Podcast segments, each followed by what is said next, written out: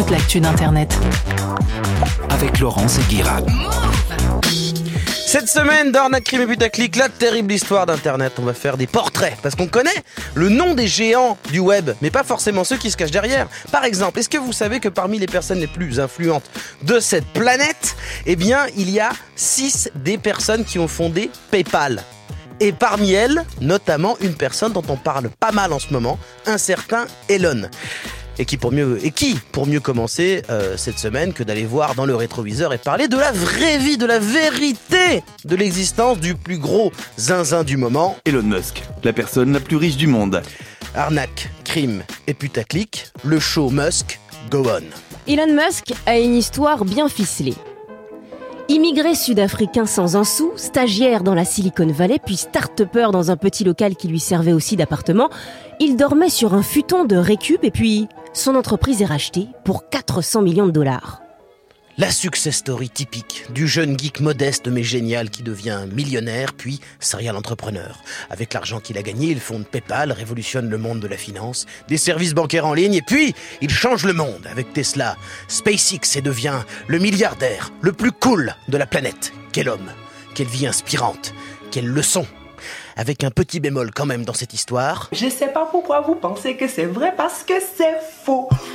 La vérité, c'est qu'Elon Musk a grandi en Afrique du Sud dans une famille pétée de thunes. Son daron, Errol Musk, possédait une mine d'émeraude et a profité à fond les ballons du régime raciste de l'apartheid en Afrique du Sud et a financé toutes les études de ses fils. Quand Elon arrive aux États-Unis, il n'est pas un pauvre stagiaire sans thunes, il a de l'argent et une envie de revanche, de se réinventer. Parce que oui, il a grandi dans une maison avec des coffres qui littéralement débordaient de cash, mais son enfance n'était pas belle pour autant. Entre les humiliations et les coups de latte du paternel, il était une cible à l'école. Une fois aux États-Unis, il veut accomplir des trucs et faire parler de lui, quitte un peu s'arranger avec sa biographie. Le storytelling et le marketing, ça va devenir sa spécialité. Sa première boîte, ce n'est pas son idée à proprement parler. En stage dans une grosse entreprise de la Silicon Valley, il assiste à des pitchs, des gens qui viennent présenter leurs idées pour, lever des, pour lever des fonds. L'un d'entre eux vient présenter une idée, celle d'un annuaire en ligne pour les entreprises. Alors la présentation est complètement foireuse et il n'aura pas de financement. Mais Musk se dit que l'idée en elle-même n'est pas si mauvaise. Alors euh, lui, vu qu'il en a de l'argent, eh ben il la reprend cette idée et démarre une start-up avec son frère Kimball. Zip un service type annuaire d'entreprise sur Internet. C'est la même chose que l'idée qu'il a vue euh, avant. On est en 1995, ça marche, c'est le début euh, du web, de Yahoo et des autres sites de liste. On va arriver au moment du boom du .com, les dollars vont pleuvoir sur tous ceux qui ont des startups plus ou moins viables, et Musk vend Zip2 400 millions de dollars en 99, c'est à ce moment-là qu'il se met à remixer vraiment toute son histoire, il reprend le mythe du jeune geek fauché avec une idée, un canapé lifonce D, qui galérait à payer ses factures et qui grâce à son génie se met à manger Gucci et à mettre les darons à l'abri, c'est plus vendeur que de dire bah mon père c'était un égocentrique mégalo, tortionnaire, milliardaire, il avait des esclaves dans une mine sud-africaine, il m'a donné de l'argent de poche euh, jusqu'à mes 30 balais. Sauf que les petits arrangements d'Elon avec la vérité ne s'arrêtent pas là. Souvent, on le présente comme le fondateur de PayPal, le service de paiement en ligne. Sauf que ce n'est pas vrai non plus. Après avoir vendu des millions sa première compagnie, Elon a investi dans une autre start-up, X.com, un service de transfert d'argent par mail. Il en devient le patron. Mais c'est plutôt une catastrophe. X.com perd du fric et Musk est décrit comme un maniaque du contrôle. Il vire des gens tout de suite ou les gens se barrent au bout de deux semaines. Il est même sur le point de se faire dégager quand... Oh, oh ben, tu vois l'âge Ouh, qui vois l'âge PayPal rachète X.com et Elon Musk, qui passe euh, bien dans les milieux des investisseurs et aime les caméras, se fait élire PDG de PayPal par le conseil d'administration. Résultat Nul, nul, nul Nul, voilà PayPal, dirigé par Elon Musk, fait parler, mais se fait violemment critiquer par les utilisateurs. Un des trucs de filou mis en place sous la direction d'Elon Musk, chez PayPal, c'est des changements de conditions d'utilisation et la fermeture de comptes sans explication. Des comptes avec de l'argent dessus, qui est récupéré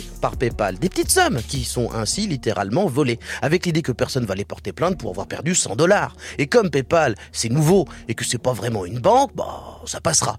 Assez vite, vu le bordel, Elon Musk sera écarté du poste de PDG et restera actionnaire, jusqu'à ce que PayPal soit racheté par eBay, plus d'un milliard et demi de dollars, et que là encore, Elon encaisse une montagne de cash, 180 millions, et il rachète euh, d'ailleurs le nom X.com à PayPal pour plus tard.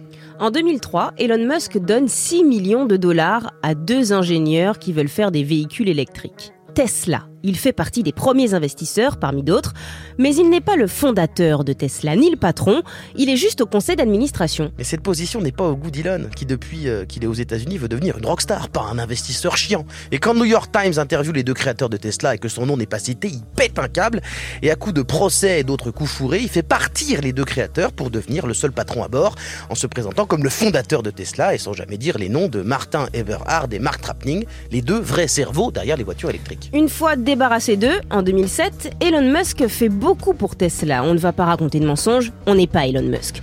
Son amour pour le marketing personnel et la volonté d'être un mec dans le vent va bénéficier à l'entreprise. Musk sait ce que le public veut entendre. Les geeks, un peu trolls, ont la cote à la fin des années 2000. Et son personnage de self-made millionnaire qui fait des blagues à la con sur Twitter, qui va fumer des pétards sur YouTube, inspire Robert Downey Jr. pour son rôle d'Iron Man, font d'Elon un patron popstar. Et ça fait monter en flèche la valeur de Tesla à la bourse. Sauf que si on regarde de plus près, oui, Musk a rendu les voitures électriques cool.